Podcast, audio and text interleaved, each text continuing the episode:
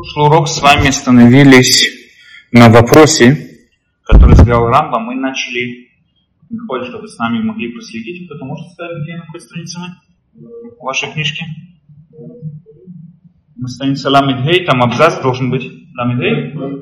Мем, Мемхей? Страница Мемхей, абзац, это шестая глава, абзац Велифим Уван Митшутешная Маамари.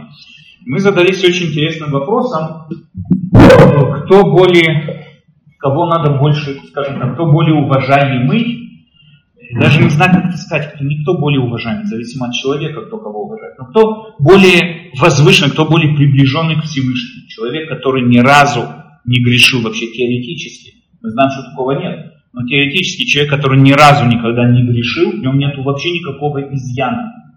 Или человек, который когда-то грешил, и он э, сожалел о сделанном, раскаялся о сделанном, и сейчас вот он исправленный, молится и так далее. Он тоже э, раскаявшийся человек. Или человек, который, как Рамбам пишет, человек, который не раскаялся, человек, который в постоянном конфликте.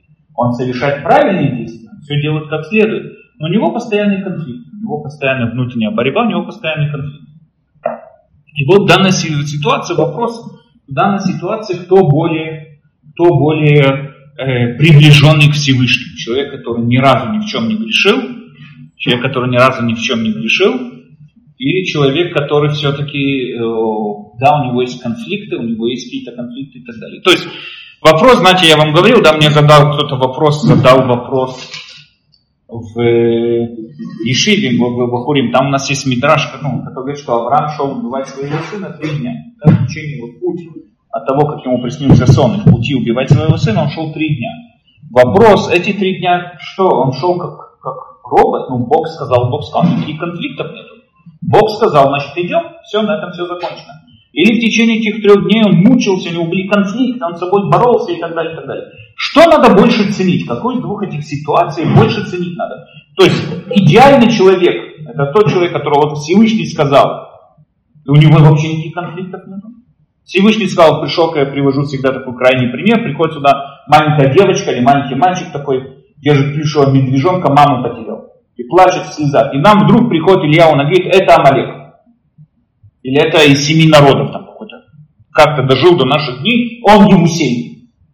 Или Гиргаши, вот там вообще.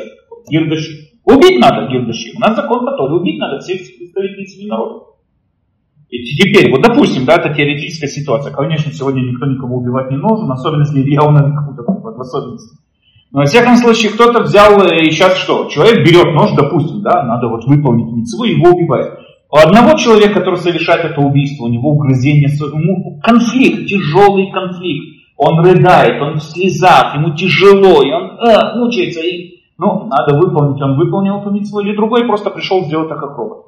Ну, Бог сказал, какие конфликты, вообще никаких конфликтов нет. Кто более приближенный к Богу, скажем так? Вот этот вопрос, который затрагивали, ну, философ их Бог мало интересовал, но кто более совершенный? С точки зрения Аристотеля, любой внутренний конфликт, как мы с вами объяснили в прошлый раз, если существует внутренний конфликт, это проявляет то, что еще сознание человека не синхронизовано с его порывами, с его поступками. Сознание человека еще не синхронизовано. Человек, который, допустим, решил бросить курить, и он сейчас, выходя из дома, он борется с собой, чтобы не закурить. Это почему? Потому что его сознание еще не синхронизовано с его порывами. Его сознание не связано с порывами, не синхронизовано еще. Есть какое-то расстройство какое-то. Ну, должны порывы должны соответствовать его сознанию. А? То же самое. Шаббат. Человеку хочется курить в шаббат. По-настоящему, говорит Аристотель, не хочется. Представляете, я знаю таких, которые так мучаются, что вам не покажется. Я знаю таких, которые уже давным-давно религиозные люди, но для них суббота это борьба постоянная. А две пачки курить. Значит, что в субботу бросить курить и курить в субботу. Он такой нервный, его надо в клетку закрыть и на замок, и на цепи, чтобы вообще туда не вылазит, потому что он орет, бежит, пищит, как обезьяна бешеная. Но это лучше с таким не связываться. Таких тоже знаю. Но где, в всяком случае, вот, этот человек, допустим, он борется, он нервный, да, конечно, с этим тоже надо бороться. Но он не закурил в субботу. Так вот, по мнению Аристотеля, само то, что он хочет курить, само то, что есть этот конфликт, это показывает то, что механизм не синхронизирован, не синхронизован. Не, не, не, все не существует, не стоит как надо. И поэтому он еще не идеальный человек. Идеальный человек это тот, у кого нет никаких конфликтов против своих пониманий, знаний и так далее. Нет никаких конфликтов. Это идеальный человек. Но Рамбам представляет нам картину, как он представил. Говорят нам мудрецы, что именно наоборот. Ценится человеческие действия в зависимости от стараний, которые приложил человек. Правильно? Чем больше стараний приложил, тем больше не ценятся. То есть именно конфликт, именно борьба. Это человек, который, допустим, я, я вообще, как я вам говорил в прошлый раз, я, мне не сошлось так, чтобы я хоть раз где-то закурил. Я вообще ни разу не курил. Мне, для меня сигареты вообще ноль. Поэтому я в субботу не курю. Но я и в воскресенье не курю, в понедельник я вообще не курю. Не курящий человек. Другой человек, который тоже курящий, но в субботу не курит. Но у него борьба постоянно, а у меня нет. Кто более идеальный в данной ситуации? Кто более совершенно, кого мы больше ценим? Тот, что я, который мне и так наплевать на сигареты, или тот, который я знаю, что для него сигарета это очень важная борьба очень как бы, тяжелая для него не курить в субботу. По идее, по результату мы оба не закурили, но говорят мудрецы, конечно, его заслуга намного выше. Естественно, его заслуга намного выше. Почему? Потому что само то, его заслуга намного выше, само то, что он э, курит, само то, что вот он курит, и поэтому то, что они бросили, то, что он в субботу не курит, это, естественно, выше, чем то, что вот он курит так далее. Таким образом, мы видим здесь с вами два мировоззрения, которые перед нами представляются. Два мировоззрения. Первое мировоззрение говорит нам о том, что идеальный человек это тот человек, который не, нет никаких внутренних конфликтов по той причине, что у него все синхронизовано вместе. У него все работает, у него нет никаких конфликтов. Бог сказал, я так и делаю, или там, не знаю, так надо делать, поэтому я так и делаю. Это идеальный человек. Второй говорит, второе мнение мы видим, мнение наших мудрецов, которое представляется нам и говорится нам о том, что идеальный человек это именно тот, кто достигает своей цели через конфликты через старание, через прикладывание усилий и так далее. И так далее. Можно ли совместить эти два мнения вместе? Рамбам говорит, Рамбам здесь придерживается, то, что вот мы в прошлый раз с вами остановились и не продвинулись дальше, потому что я сказал, что надо будет здесь объяснить вот эту точку. Рамбам использует раздел Рафсадия Гаона для этого ответа здесь в пример. Но надо понять такую вещь. У нас есть очень много мицвод, которая на первый взгляд кажется абсолютно непонятной. Зачем Богу, чтобы я делал черные коробки каждое утро и вечер? Чем это надо? Зачем Богу, чтобы я мизузу вешал? Какой смысл этих мизузов? У нас есть мицвод, которые нам понятны, которые, как говорят мудрецы, если бы не было бы запрета Торы, мы бы их запретили.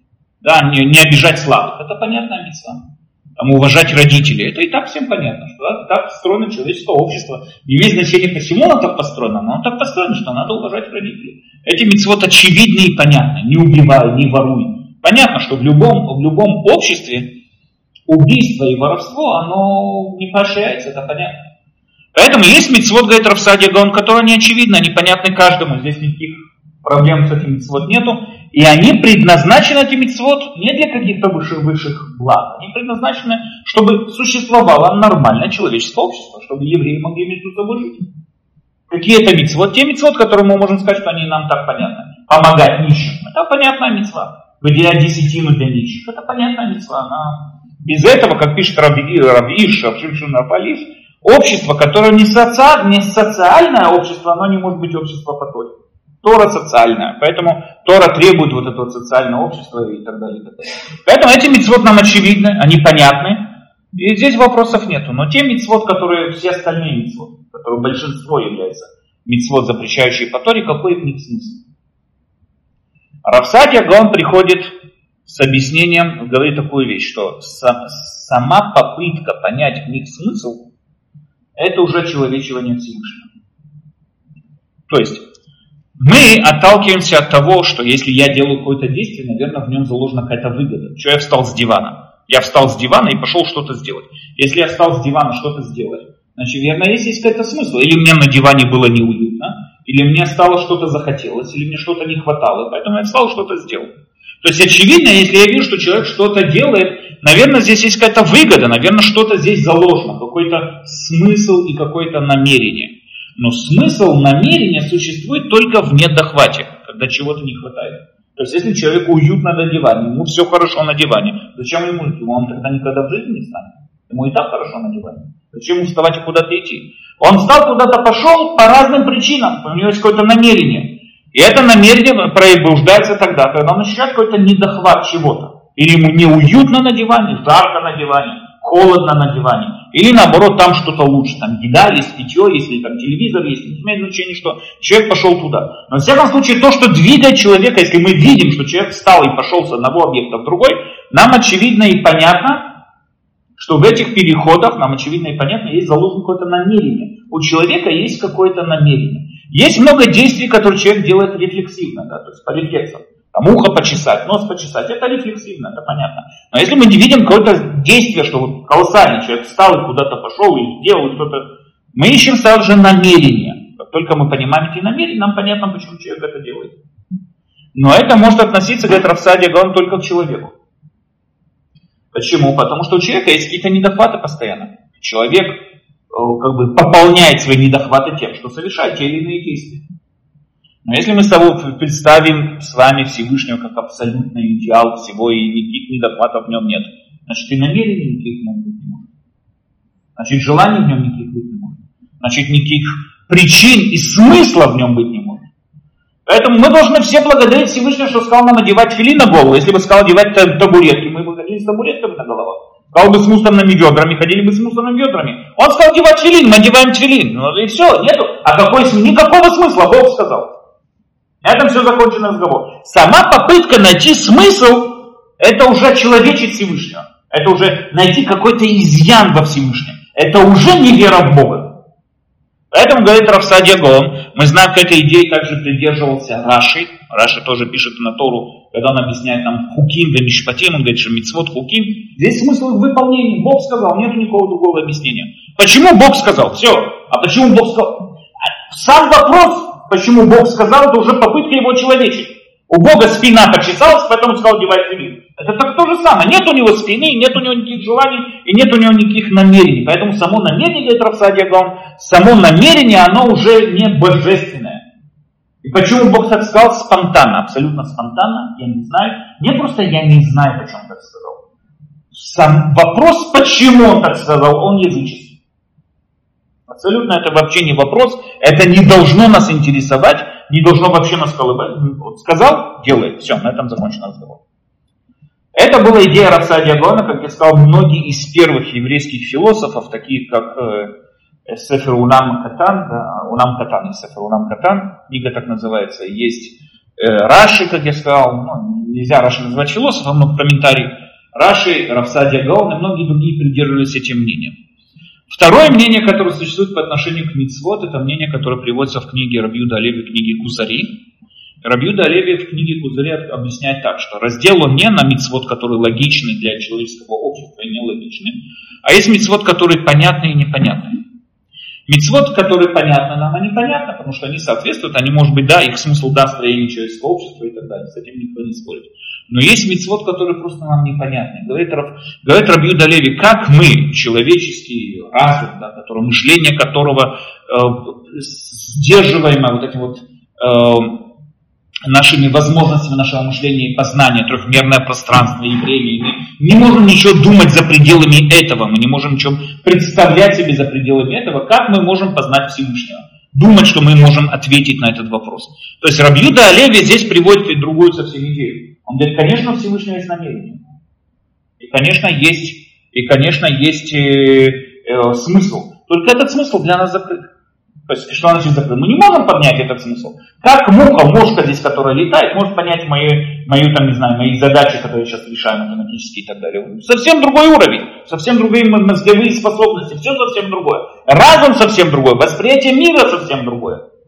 Как мы, люди, можем пытаться вообще ответить на этот вопрос? То есть Рабью Далеви под него другой подход. Естественно, что этих митцвот есть смысл. Этот, этот смысл очень глубокий.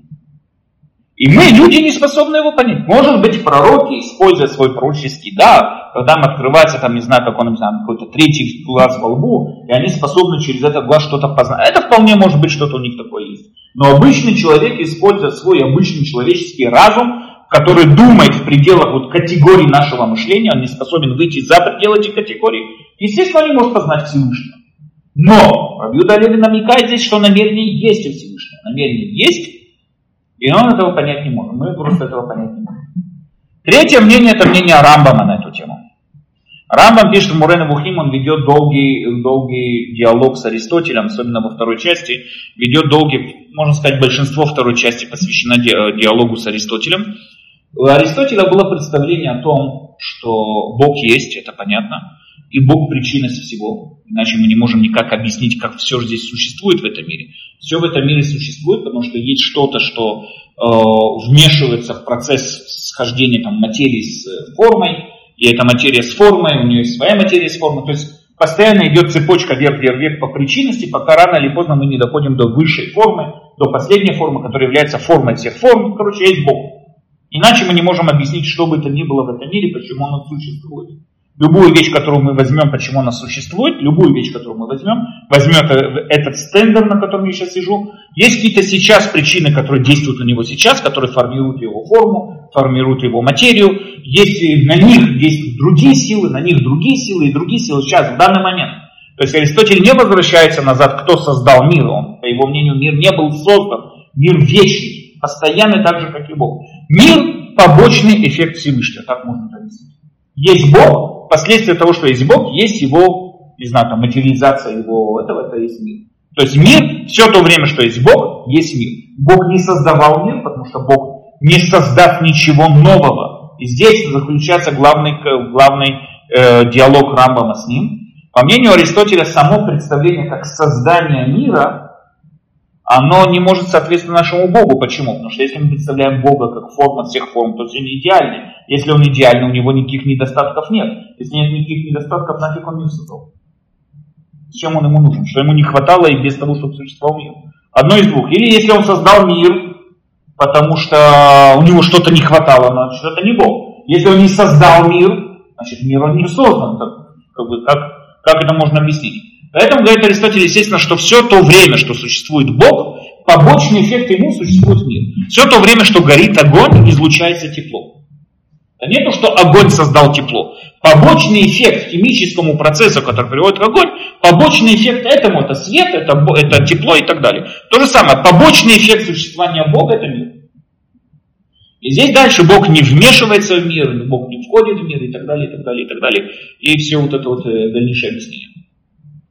Рамбам ведет с ним долгий диалог на эту тему, и Рамбам доказывает, что а, проблема заключается в том, что многие из них отталкиваются от само понятие того, что Бог не может создать что бы то ни было, потому что тогда подразумевает, во-первых, что есть временный порог, это первое, а второе, то есть было что-то до, и стало что-то после, а Бог за пределами времени. И второе, что означает то, что у Бога есть какой-то недостаток чего-то, да, что у Бога есть какой-то недостаток чего-то.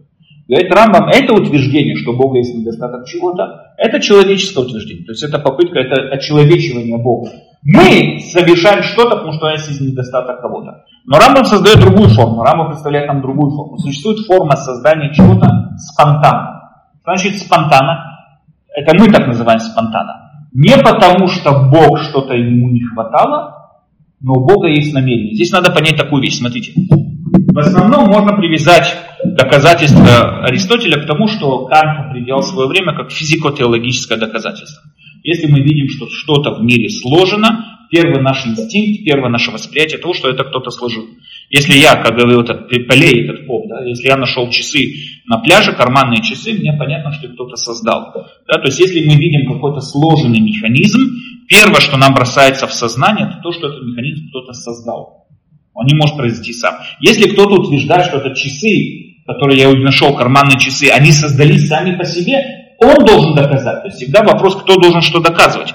То есть я вижу первый, я вижу какой-то тяжелый, сложенный механизм.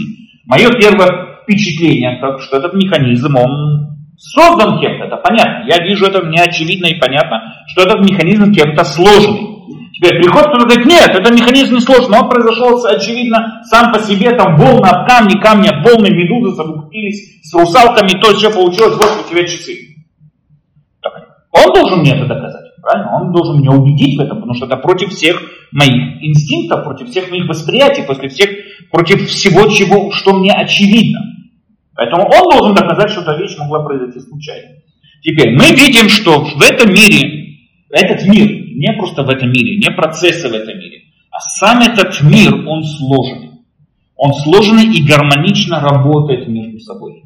Идеально все силы, все между собой работает. И разные, совершенно разные силы влияют и создают что-то цельно. Создают жизнь, создают материю, создают все, что они создают. То есть этот мир определяется как сложенный мир. В нем много механизмов, он сложный. Первое, что должно бросаться мне, что-то очевидное, это то, что если он сложный, его кто-то сложил. Есть высший разум, который его создал. Это называется физико-теологическое доказательство. Дэвид Юм пытался наехать на это доказательство в свое время. Он там говорил, что мы видим разное. Почему мы говорили, по-моему, на тему, почему там религиозные боятся эволюции. Да, теория эволюции, почему они ее не любят. Теория эволюции именно это и пришла нам сказать, что жизнь, сложный процесс как жизнь, может зародиться природным процессом. То есть надо Бога для того, чтобы объяснить, откуда взялась жизнь. Это вот, это как бы в общем, говорит там эволюция, как развивается сложенные механизмы жизни, развиваются сами по себе и так далее. Дэвид Юм, он привел пример с деревом. Мы видим, как дерево растет. Это совершенно сложенный механизм, и оно растет само по себе.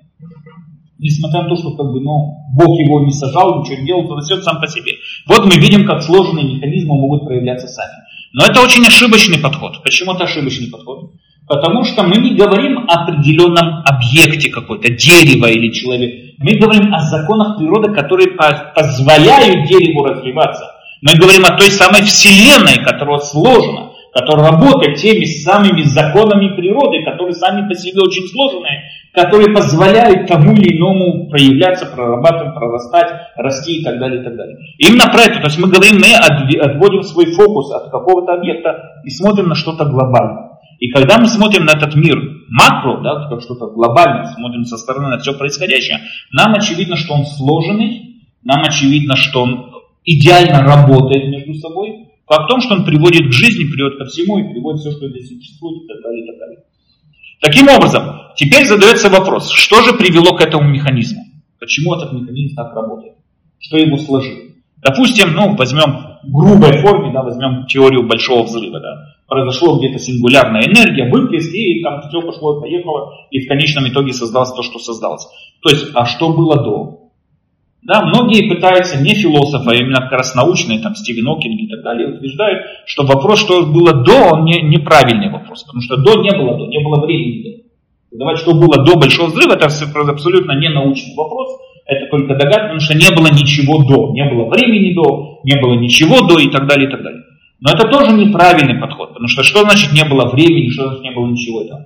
Не было никаких изменений. То, что существовало, оно было стабильно и абсолютно никаких изменений не было. И вдруг что-то подвинуло что-то. Ведь нам понятно, что если э, реальность, она абсолютно и совершенна, чтобы что-то ее сдвинуть, надо, чтобы был какой-то толчок. Что за толчок привел к всему тому процессу, который в дальнейшем образе привел к большому взрыву? А что за толчок, который привел к тому толчку? И так далее, и так далее, и так далее. Есть какие-то причинности, которые причинности, которые причинности и так далее. Правильно? И данный следующий этап, который у нас есть, мы говорим, мы вынуждены. То есть проблема здесь заключается в чем? Проблема в том, что если мы говорим о бесконечном процессе, что-то привело к чему-то, это бесконечный процесс, мы приходим к тому, что Аристотель называет потенциальная бесконечность не потенциально, извините, я не знаю, как-то активно, активированная бесконечность, активная бесконечность, я не знаю, как на русском сказать. Энсов, э, даже на иврите забыл, как называется. У нас есть энсов реали, реалистичный энсов, ну, реально существующий, активированный энсов, и есть энсов потенциальный. Что такое энсов потенциальный? Допустим, я могу взять любую цифру и добавить ней единицу. Ну, там, триллиарды, триллиарды, добавить единицу. Потом к этой единице я могу добавить еще одну единицу. Потом к ней добавить еще одну единицу. Это называется потенциальный энсов. И так я могу энсов раз делать это. Почему? Потому что добавляя единицу, следующей единицы еще нет. Каждый раз я добавляю по одной единице, в то, в то время нету еще следующих единиц, когда я добавляю эту единицу.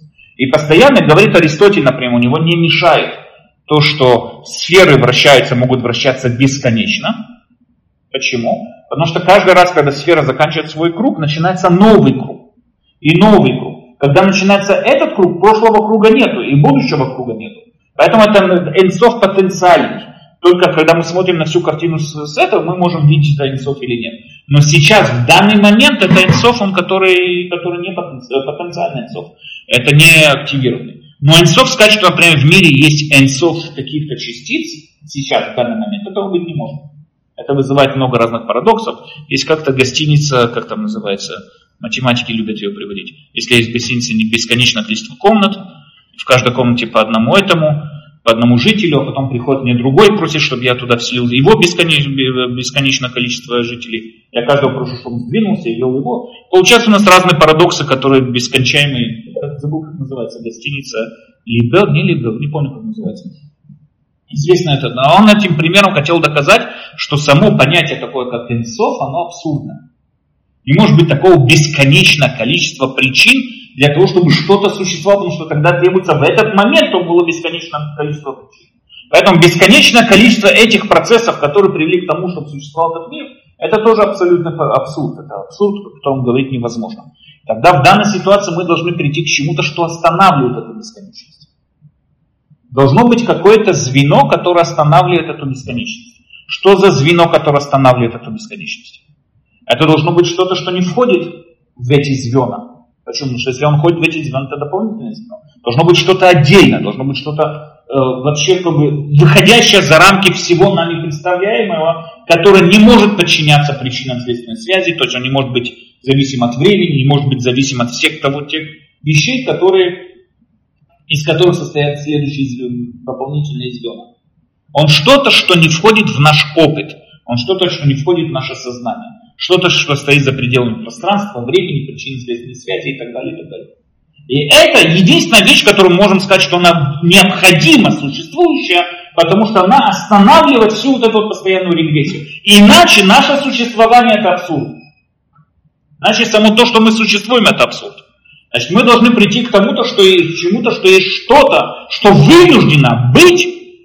Само то, что мы существуем, говорит Рамбам, у нас есть там, э, говорится, шамами сафрим квуде, да, небеса говорят о величии, величии Всевышнего. Имеется в виду, что само их существование, говорит Рамбам, показывает нам само существование небес, само существование природы, Вселенной, показывает то, что есть Бог. Иначе невозможно, не может быть ничего того, что может быть причиной и объяснением, почему откуда все это существует и почему это все существует. Теперь надо понять такую вещь. Если это звено, да, которая создала все существующее здесь. Ну, также перейдем к тому, что это Бог, допустим, да, это Бог, который все создал существующее здесь. Вопрос такой, это создание, у него было намерение это создать? Или был какой-то механизм? То есть он, он создал это по механизму какому-то, что бы то ни было. То есть было ли намерение, решило, было ли решение какое-то это создать или нет?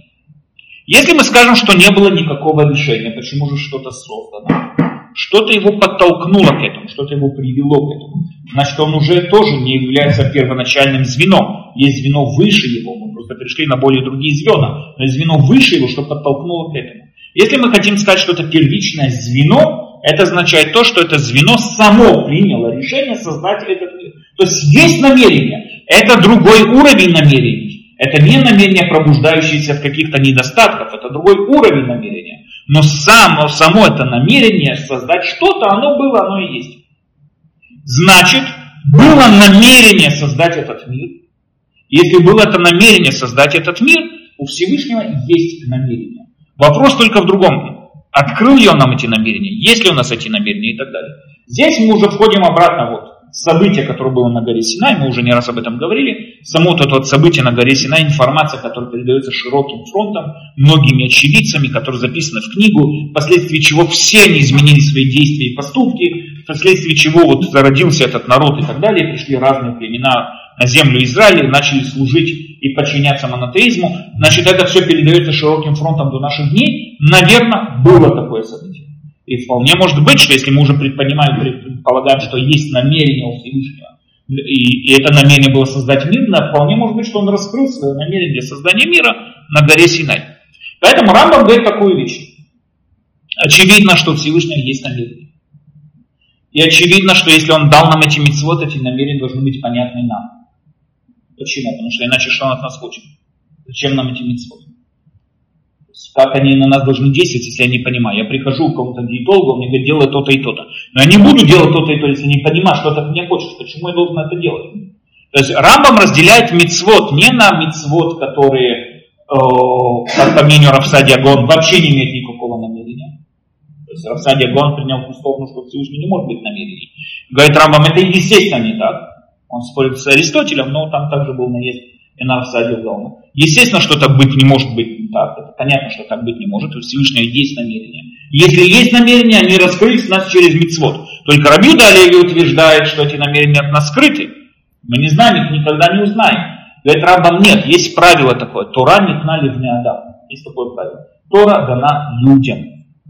Тора дана людям для людей, для пользования людей, для изучения людьми, для развития этой Торы людьми. И, естественно, в этой Торе, если были заложены какие-то намерения, их надо уметь расшифровывать. Поэтому Рамбам разделяет мицвод между мицвод, который понятны с первого взгляда, то есть понятно, то есть очевидно, то, что называется мефу, там, мефу само, то есть понятно всем. И есть мицвод, смысл которых надо искать. Надо изучать, искать, понимать и так далее. То есть есть мицвод, которые доступны всем, а есть мицвод, который надо работать изучать Тору, глубоко и в нее вникать, для того, чтобы понять истинное намерение Всевышнего, для чего ему надо, чтобы я ходил с филином. Почему мне нельзя есть свинину? Почему я должен вешать мизузу и соблюдать субботу? Должно быть, как мы должны эти митцвот изучать, для того, чтобы понять их смысл. Но, говорит Рамбам, естественно, что их смысл доступен нам, понятен нам, мы только должны его изучать. И естественно, что есть смысл. Только смысл Всевышнего и намерения Всевышнего, они не человеческие намерения. У нас намерения, потому что нам чего-то не хватает. Но у Всевышнего это не так. Всевышнего намерения Всевышнего не потому, что ему чего-то не хватает и так далее. А намерение Всевышнего почему? Потому что так Бог сказал. Э, извините, так Бог сказал. У него есть какие-то глубокие намерения. И, да, это Рафсадий Аглон уже перепутал. Да, у него есть глубокие намерения, и мы должны их изучить и понять. Окей? Таким образом, у нас есть три подхода к понятиям к митцвот. Теперь, даже если мы возьмем теорию Рамбама, что митцвот они доступны, понятны и так далее, вопрос следующий. Эти доступности, понятность этих митцвот, то есть где их польза проявляется? Здесь уже польза, здесь уже спор идет между еврейскими мистиками и еврейскими рационалистами. По мнению Рамбама, их польза проявляется в нашем мире. Выполняя те или иные митцвот, они каким-то образом влияют на наше сознание, они приучают нас к правильным действиям, тем самым образом вырабатывают правильные качества и опять же синхронизуют тот механизм, чтобы у нас не было каких бы то ни было конфликтов между нашим знанием и нашими порывами, и чтобы мы больше могли продвигаться в изучении самого Всевышнего. По мнению мистиков, мицвод влияет на какие-то духовные мира, там какие-то демоны, есть там какие-то радуги, пони скачут там где-то по вершковским мирам и всякое такое, не знаю, они там живут в каком-то другом немного розовом мире, трубы, изобилие, там, парцуфими, всякое такое, там можно в своем мире они живут. И у них эти митцвот каким-то образом строят какие-то духовные мира. Но всем на сегодняшний день очевидно и понятно, что митцвот, да, к ним надо относиться, как к митцвоту, который есть намерение, есть, э, есть, э, есть намерение какое-то, есть смысл. Только вопрос, этот смысл проявляется здесь или этот смысл проявляется в духовных мирах и так далее. То есть по Кабале мы привязаны к духовным мирам, каким-то образом, опять же, да, нету никакого, как бы, нет никакого объяснения как, поэтому это называется мистика, мы каким-то образом привязаны к духовным мирам и выполняем то или иное действие, каким-то образом влияем на те или другие духовные мира, тем самым образом спускаем сюда какой-то чистом виде изобилия, не в чистом виде изобилия и так далее, и так далее. По мнению Рамбама, если проследить его книгу Мурена Вухим, третья часть, там выделено очень много глав, где он почти все митцвот объясняет точки зрения именно рационального подхода, почему они влияют и так далее. И так далее. Во всяком случае, а?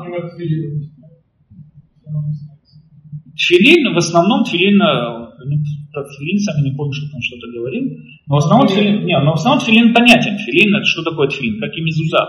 Человек занимается, проводит целый день в своих людских заботах, в своих людских каких-то там забота, работа, рутина жизненная и так далее, и так далее. И все это время приводит его к тому, что он забывает, забывает о Боге, забывает о, о, о всем вокруг и так далее. Филин это напоминание на руку, которая его, не рабочая рука, но все равно потом пользуется, и на голове всегда ему напоминать, что он человек, это должен первым в своем приоритете держать Бога перед собой.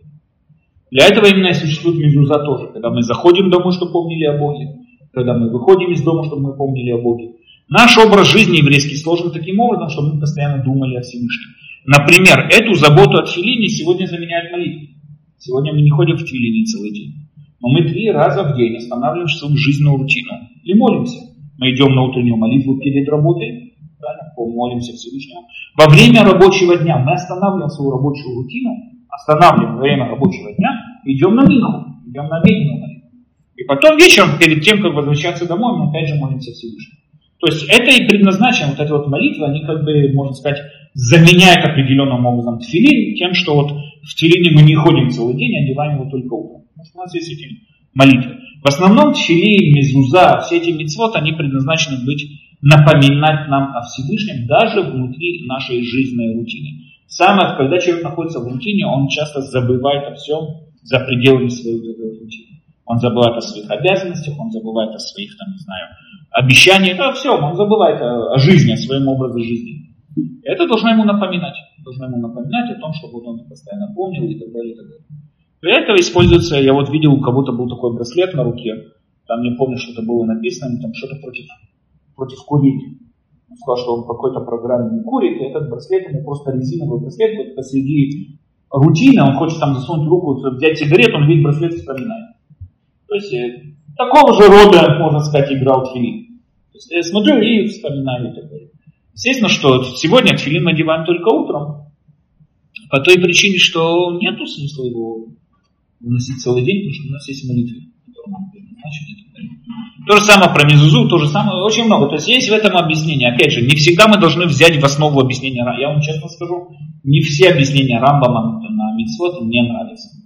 Далеко не все. Я думаю, что есть объяснения намного, не все, опять же, есть у него очень хорошие объяснения, с которыми я согласен, но есть объяснения, которые мне не очень, не знаю. Например, его объяснение, почему там нельзя употреблять свинину, типа такого, потому что она разносит болезни. Ну, не знаю. Сегодня поросята, они розовенькие, пушистенькие такие, миленькие, хрюшки такие хорошенькие. Человек там сегодня какие болезни не разносят больше, чем другие животные. Коровы там у нас было, помните, был вирус, это апега тлапаем, да, там рот и копыта, как это называлось, болезнь. И всякое тоже разносят болезни все. Ну да, был свиный грипп, был цеда, был и коровий грипп, и, и птичий грипп, и так далее. То есть разносят болезни, что поделать. Не знаю, мне больше представляется идея, там, например, Акидат Ицхак, один из комментариев который пишет, это предназначено, чтобы так свинина был наиболее популярным продуктом на сегодня, очень быстро разводимый, очень быстро популярный продукт. Это был предназначен для того, чтобы сдерживать, чтобы у человека была какая-то определенная диета в пище, что даже в пище, чтобы была какая-то определенная диета, сдерживающая его, напоминающая ему о том, что даже вот внутри пищи есть над ним какая-то абсолютная власть, и вот запрещает, чтобы он помнил о Боге сказал, что даже во время еды помнил о Боге. Может быть, его перевода, там есть много разных объяснений, опять же, как я сказал, не все объяснения равны. Да, конечно, я знаю. Нахон, нахон, я не знаю. Мне кто-то тоже на одном из уроков по зуму, там одна женщина задала вопрос, и несколько раз его задавала, поэтому каждый урок. Есть какой-то мидраж, который говорит, что первый, я не знаю, как такие нужно произносить, что первый человек совокупился со свининой. Поэтому не Поэтому ее нельзя кушать, потому что, ну, что это кабанили, каннибали, ну, кабин, каннибал, короче, да, каннибализм. Каннибализм. Я не знаю, как такое, я не знаю такого мидража, я не видел. Я искал, ну, главное, видел, Голландии искал такое, еще не знаю. Ну, по идее, знаю, если все животные нам запрещены в пищу по этой причине, первый человек был очень занят. Если по этой причине все животные запрещены, я не знаю. Ну, когда он там успел яблоко-то съесть, этот фрукт. Я не знаю. Поэтому я не знаю. Есть много разных попыток объяснить. Но, но всем в этих, всех этих попытках объяснить мы исходим от, одного, от одной точки, что есть намерение, которое мы должны понять. И мы пытаемся его понять. Будь то с помощью кабылы, будь то с помощью рамбова. Но опять же, по мнению Равсади Гона, мы не должны это понимать и так далее. Почему это говорю? Здесь мы говорим такую вещь. Равсадия Гаон, вот мы на абзаце, Велифи Амуван Мипшутешня Мамарим Битхилата Махшава, Эм Сутим там говорили, да, что по-простому два вот этих вот взгляда между иудаизмом и между иудаизмом и, и философами, этих взгляда, они не, соглас... не сходятся между собой, с нестыковка. То есть одни говорят, что идеальный человек – это человек, у которого нет никаких порывов к чему-то плохому, нету никаких конфликтов. Вот надо сделать – делает. Вот пришла девочка, сказали это Амалек, ее надо убить. Он без вопросов встал и убил. Все, закончен разговор. И после этого вернулся и учил Тору, учил. Надо было убить, у него никаких угрызений совести нет. Я вам больше скажу, если я узнаю, что если что человек такое сделал, я буду его бояться очень страшно. Есть это, не знаю, наверное, хотел. Но, во всяком случае, многие говорят, то есть греки считают, что человек, который идеальный человек, это тот человек, который совершает то, что от него требуется без какой бы то ни было угрызений совести. Почему нет у него никаких конфликтов, у него нет никаких этих. Надо делать, все, на этом все закончено.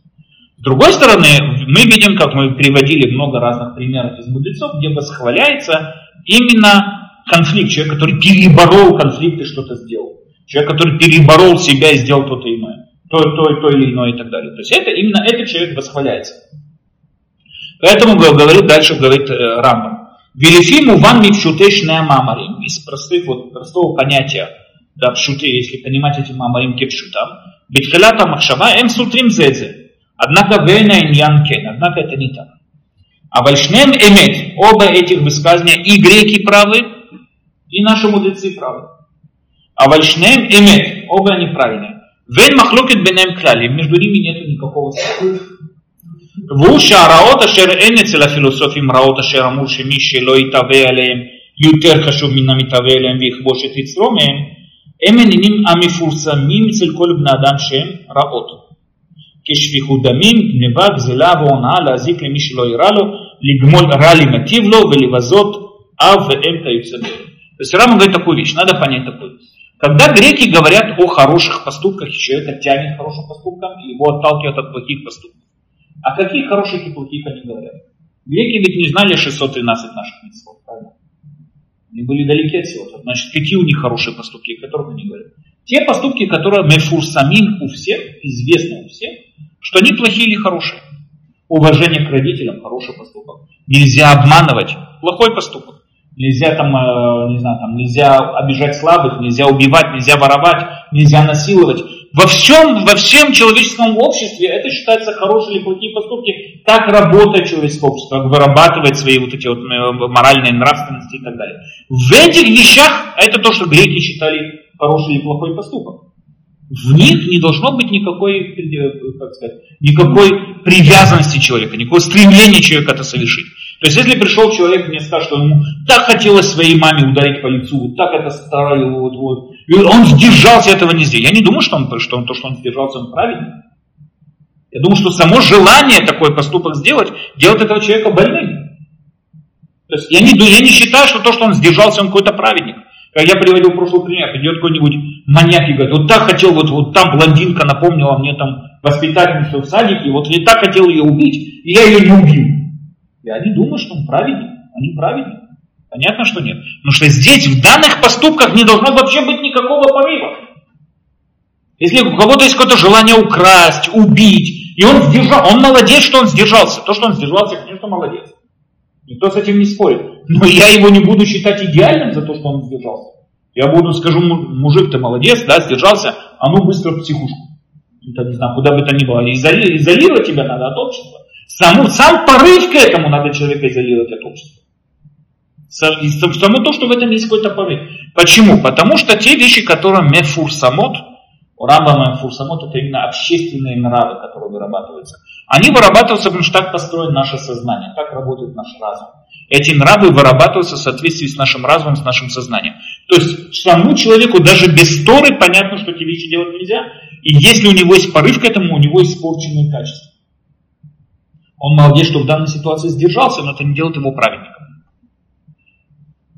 Вейна мицвод шамролем хахамим зихонам лебарха, про эти мицвод, которые называются мефур самим, это есть те мицвод, которые сказали, все, сказали наши мудрецы, шиилю лоних тыву что если бы Тора их не запретила, они достойны, чтобы мы их запретили. То есть, говорят мудрецы, если бы Тора... Знаете, интересно, у нас нет в Торе нигде запрета врать. Во всей Торе у нас нет запрета врать. Нигде написано нельзя врать. Написано про судью Мидвар Шекер Тирха. Отдаляйся от вранья. Это про судью. Имеется в виду, что ему взятки брать нельзя. Судья не имеет права прикладывать э, э, суд в ту или иную сторону. Но чтобы прийти и собрать кому-то, нет такого запрета по Торе. Во всей Торе нет такого запрета. Я вам задам вопрос. Можно врать? Да, дорогой? Я не слышу. Что свидетели? Нет, свидетелей надо проверять. Их наказывают за свидетельство и так далее. Но я тебе задаю вопрос просто. Кто-то хочет сейчас записывать декларацию там, в массах на сале, куда-нибудь записано, он соврал, там тебе округлил здесь, округлил там. Соврал. Можно или нет? Почему? В Торе нигде об этом не написано. Нет, то, что ты спрашивал, это понятно, уже спрашивал уже других беседах. Я говорю по Торе, если бы ты спросил Муши Рабину. Ответ, конечно, брать нельзя. То, что это не написано в Торе, всегда есть исключение. Убивать есть исключение. Это понятно. Тоже говорим, убивать нельзя, но террористов можно, те, кто нарушает субботу, можно. Но, а, а врать, само, само врать, само врать, просто прийти и соврать. Как человек съездил на ярмарку? Ну, если ты много заработал, то у нас это что? Ну, мы видим, да, но Талмуд тоже там, видите, он Талмуд э, ищет объяснение, почему можно брать.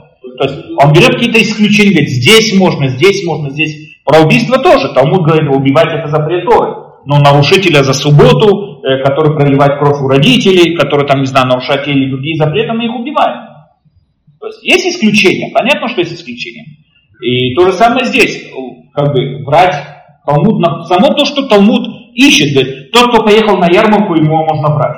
Это что означает? Что другому брать нельзя. Но где в Торе написано такое, что врать нельзя? Нету такого запрета всей Торе. Все полагаются на то, что написано Мидва Шекер Кирхак, но опять же, если смотреть на контекст этого закона, он не говорит о вранье, он говорит о судьях, там судебные процессы, надо, чтобы они были честные и отдаляться. Судья должен проверять свидетелей и не быть заинтересованным, чтобы отойти от вранья. Это то, что там говорится, все. А то, что нельзя кому-то врать, это нигде не говорится. Судья должен вести честный суд. Ну, вы с этим. Я здесь причем. Поэтому, но опять же, у нас есть мицвод, который нам очевидно, который говорит нам, что если даже если в Торе не были бы записаны, но они мефур самот, они понятны всем, что этого делать нельзя, как будто они записаны в Торе. У нас очень часто решили используют такое понятие, говорится, что свара, свара, у нее есть статус как свара, то если я закон, допустим, я рассуждаю какой-то суд, я делаю по своей сваре, да, своя свара, у меня своя логика, я ее доказываю и так далее, у нее есть статус даже деурайта если это 100% отмечена свара, свара кедурайта. То есть у нее закон как по Торе. То есть имеется в виду что? Что если вещь, которая очевидна всем, я вам скажу более того, извините, но педофилия тоже в Торе не запрещена. Педофилия в Торе не запрещена. Более того, если мы посмотрим там Мидершит, там, то и три года было, там 47 лет, а это три года. Ну, это, это, это даже не знать, что это такое вообще. Но в основном нету, нету, нету никакого запрета педофилии, нету никакого запрета, нету такого. Тоже насилие по отношению к женщинам, насилие, запрещен только если она обвенчанная. Только если обвенчанная. Не обвенчанная. Она может орать, визжать сколько угодно. Ну все, что? Кто тебя спрашивает? Но очевидно и понятно нам, что человеку этого делать нельзя. И ни один мудрец вам сегодня не разрешит такую вещь, потому что это не станет написано в Торе. И ни один не разрешит как не насилие, не педофилию, не обман, не все эти митцвот. Почему? Потому что вещи, которые... Понятно, Тора от нас хочет что? Чтобы мы были правильными людьми. Очевидно, правильными людьми, хорошими людьми. Все, что в себя входит, хорошее. Она должна вникать в мельчайшие подробности и так далее. Это хорошо или это плохо и так далее. А вещи, которые сегодня очевидно, что этого нельзя, они сразу же становятся запрещенными по Торе. Врать очевидно всем, что нельзя. Это, я думаю, всем нормальному, каждому нормальному человеку очевидно, что, опять же, он, конечно, изгибает, говорит, врать нельзя, но сионистам можно. Врать нельзя, но налоговая инспекция и так врет, и поэтому ей можно. Этого нельзя, да, но, но самому понятно, что врать нельзя, только он расширяет свои границы, которые он себе выдумывает и так далее. Это всегда так происходит. Но, но первое, что ему очевидно, этого нельзя, но я исключение, моя ситуация это исключение.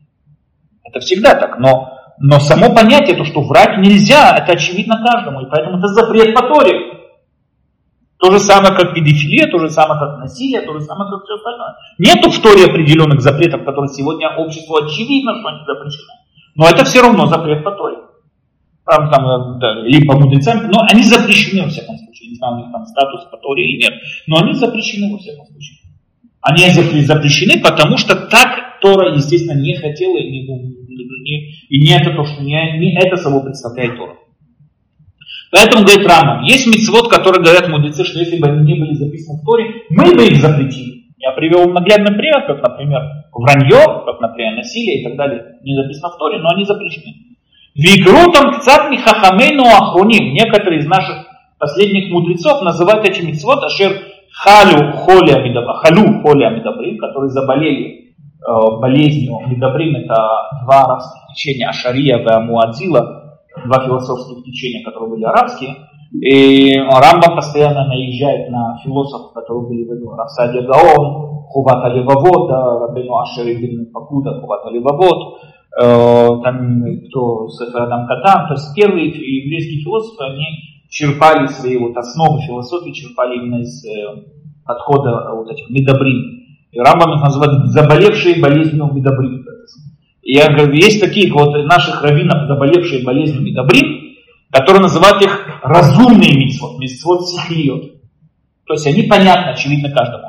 ואין ספק שהנפש אשר תכסוף לדבר מהם תשתוקק עליו и חסרה. Нет сомнений, что душа, которая стремится к этим поступкам, она недостаточна, душа в ней недостаток. Она не, как бы, плохая душа. Вишанефиша хашува логита велихад мелю арот И душа не должна стремиться, и, и важно, хорошая, идеальная душа не будет стремиться к этим поступкам вообще. Велогит стерби и не будет сожалеть, если не получилось. Человек, который приходит, говорит, ой, и так там, не знаю, хотел убить ту блондинку, она в последний момент уехала, убежала, села на автобус, и не успел. И сожалеет об этом. Понятно, что человек, который сожалеет об этом, или то, что он не здоровый человек, אבל הדברים שאמרו עליהם חכמים שהכובש את יצרו מהם יותר חשוב וגמולו יותר גדול, הם, однако, те מצוות, которых мудрецы ценят именно старание, приложение старания, борьба, внутренний конфликт и так далее, именно в них он ценится, эм атурота шмиет. Это именно Торы, которые вот мы получили, говорит Рафсади Гон, мы их получили по традиции, от слова лишмо, мы их услышали и получили по традиции. Везеэле, так оно и есть. Шельмалеа Тора ло юрод кляль. Если бы не было Торы, мы, бы, мы же не считаем человека, который нарушает субботу, что он плохой человек.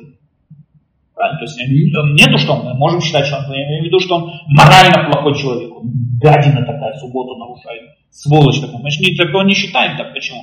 Понятно, сегодня в нашей ситуации у нас есть люди, которые не знают об этом, не понимают это, не принимают на себя это лицо и так далее. Он может быть очень хороший, очень честный человек, но не соблюдает субботу. Мы, мы говорим, что он несчастный, что он ошибается, что он неправильно живет. Все что угодно. Мы же не можем его назвать каким-то там врединой и так далее, и так далее. Понятно нет почему? Потому что эти митцвот, они нелогичны. Почему вдруг соблюдать субботу? Если бы не было бы Торы, я бы никогда в жизни бы не додумался о том, что надо соблюдать субботу. Как можно дойти, как можно додуматься, что надо соблюдать субботу. Рабьюда Леви говорит, что мы бы додумались, только взяло бы нам намного больше времени. По мнению Рамбама не обязательно. Э, дальше. У мипне зам рушится их адам нет на навшо там. И поэтому сказали, что человек, если ему есть желание нарушать субботу и так далее, и так далее, так э, это не что-то, что плохое. Главное, чтобы он победил себя и борол себя. Убхан хохматам алема шалом, машим шилу шем амро. Если вы помните, мы разбирали на прошлом уроке вот это высказывание мудрецов, который говорит такую вещь. Аль юмар адам ившили рог нефеш, да, или ившили гнов, ившили хазев, или ивши майя сель, э, авиши башамаем газали. Там приводится, там мудрецы привели три примера. Да, человек, э, который приходит, говорит, человек не должен сказать такую вещь, что я не люблю мясо с молоком. Или я не люблю одевать шатность. Или я, что там еще привели, я не люблю запреты рва, да, там, со своей сестрой и так далее. Мне не нравится. Говорит, говорит мудрецы, говорит, Роман Гамлель, это неправильный подход. Надо сказать наоборот, я хочу, но Бог мне запрещает. То есть, если приходит человек, который говорит, знаете, я свинину никогда не ел, потому что свинина невкусная. Надо вкусно, невкусная. Говорит, Роман Шимон Бен Гамлель, это неправильный подход. Правильный подход, когда человек хочет, но Бог ему запрещает. Говорит Рамбам, давайте посмотрим, какие мицвод они привели к примеру. Какие мицвод Рабан Шимон бен Гамлиэль привел. Мясо с молоком. Правильно? Шатнес. И запреты совокупления с сестрами и так далее. Ну, с близкими женщинами. Эти запреты.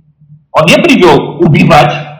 Он говорил, человек должен сказать, ой, я не хочу никого убивать. Я должен сказать, нет, я хотел бы убить, но Бог не запрещает. Нет такого. Он не привел воровать, тоже, или там в Рама привел пример врать. Я бы хотел соврать, но Бог мне запрещает. И он не привел другой. То есть мицвод, эти мицвод, которые очевидны, понятны всем, про них не сказано, что я бы хотел, но Бог мне запрещает. Нет, потому что я не должен их хотеть. Если я хочу, я, я больной человек. А именно это говорится о каких мицвод, которые без Торы мы бы их не знали. Я бы додумался сам, что нельзя одевать лед за шерстью. Почему вдруг нельзя одевать лед за шерстью? Это Тора запрещает, поэтому я их не одеваю. Почему нельзя есть мясо с молоком? Кто бы до этого додумался? Вон люди кушают мясо с молоком и живут до 120. В чем проблема? Почему, почему, я должен, почему я не должен кушать мясо с молоком? Или почему я не должен там, э, что у нас было еще, там, совокупляться с сестрами? Сегодня это, конечно, понятно, очевидно, это стало уже как этот, но, но в свое время в многих культурах это было достаточно, наоборот, фараоны, именно так они совокуплялись. То есть мы знаем, что у многих фараонов дети были от УТО, там были фараоны, которые страдали многими страшными этими когда мы вскрываем, там видим очень маленькие, много фаронов рождалось, слабые, инвалидные и так далее. И мы знаем, что одна из причин, потому что их вера была в том, что фараон сын Бога.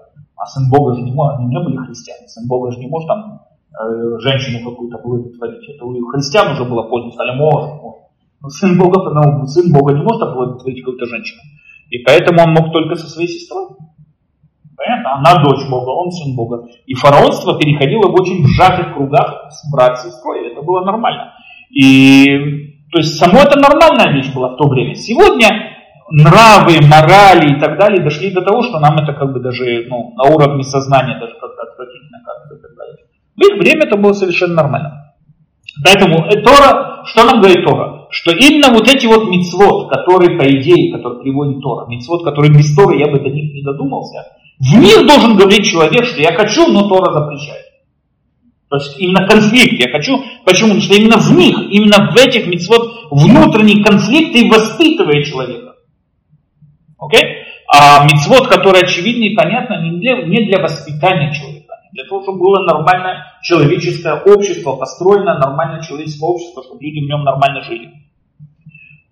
А валидил дворим шмиим кулям басар бихалав левишат шатнес барайот. Элю амитсвот каюцебем эмашер крану шемидбра хукиот. То есть эти митцвот, то, что называется хуким, говорит Рамбам. Хуким это те митцвот, которые без Тора я бы не знал их существования. Да, то есть хуки, Песах, Шавот, Сукот, все вот эти вот праздники, Рошашана, все, что мы знаем, все вот эти праздники, суббота и так далее, все это называется хуким. Почему? Потому что если бы не было бы Тора, я бы на них не догадался никогда в жизни.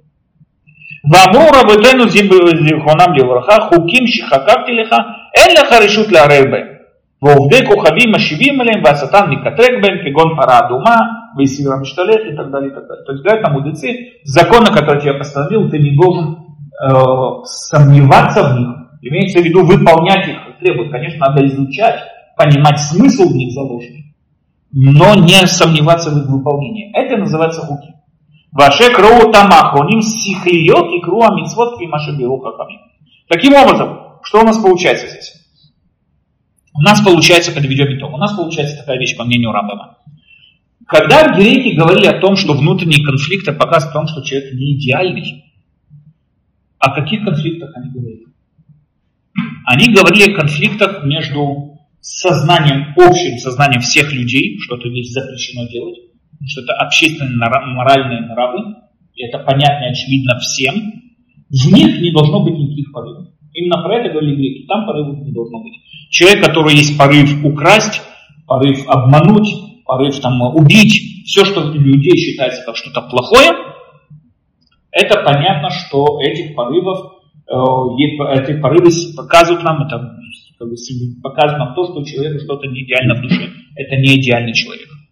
Но в мицвод, которые не, не логичны, Рамбам описывает, что эти мицвод предназначены для нашего перевоспитания. Когда я могу понять, что есть какой-то прогресс, процесс, я куда-то продвигаюсь в своем воспитании, когда мне тяжело, когда я чувствую какое-то противостояние. У меня есть какой-то эдгар, который меня тянет назад. Потому что мы приводили с вами пример. Человек заходит в спортзал, если он поднимает гантель, она ему вообще не тяжелая, значит, она его никуда не продвигает. Именно тяжесть, именно ощущение. Человек должен ощущать, что вот с ним что-то борется, с ним что-то тяжело. Ему тяжело, он продвигается. И вот эта вот вещь, вот это вот, он должен постоянно чувствовать этот метах, да, это напряжение. Если есть это напряжение, значит мецва его перевоспитывает.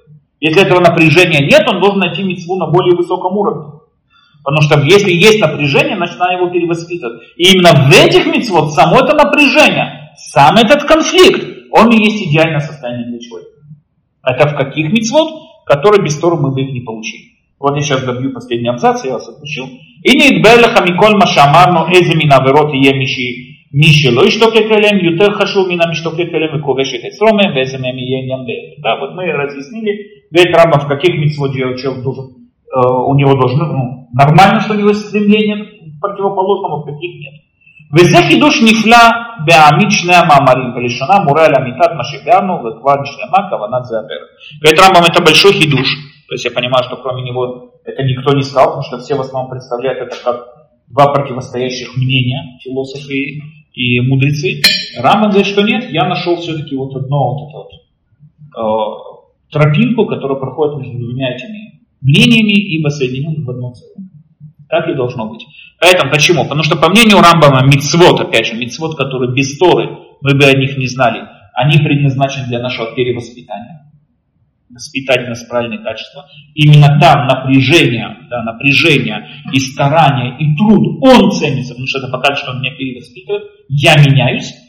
А мицвод, которые очевидны всем, так они запрещены Торой. Но они запрещены Торой по очевидной причине, чтобы было нормальное человеческое общество. Тогда в данной ситуации эти мицвод, там не должно быть никакого, никакого, э, никакого этого напряжения, никакого метоха. А если есть, Значит, у меня какая-то проблема. Окей? Хорошо. Мы, Борухашем, с вами закончили шестую главу. Желаю всем шанату ваумту без раташем. Мы увидимся в следующем году уже, чтобы все болячки, все войны, все, все проблемы закончились в прошлом году. Этот год начались с новой, с нового, с новыми надеждами без раташем, с новыми э, удачами, только, только самое наилучшее. Здоровье, счастье, всем всего самого наилучшего. Бесефа Цадиким Гумулим, чтобы все мы были записаны и запечатаны. Увидимся в следующем году без Раташина.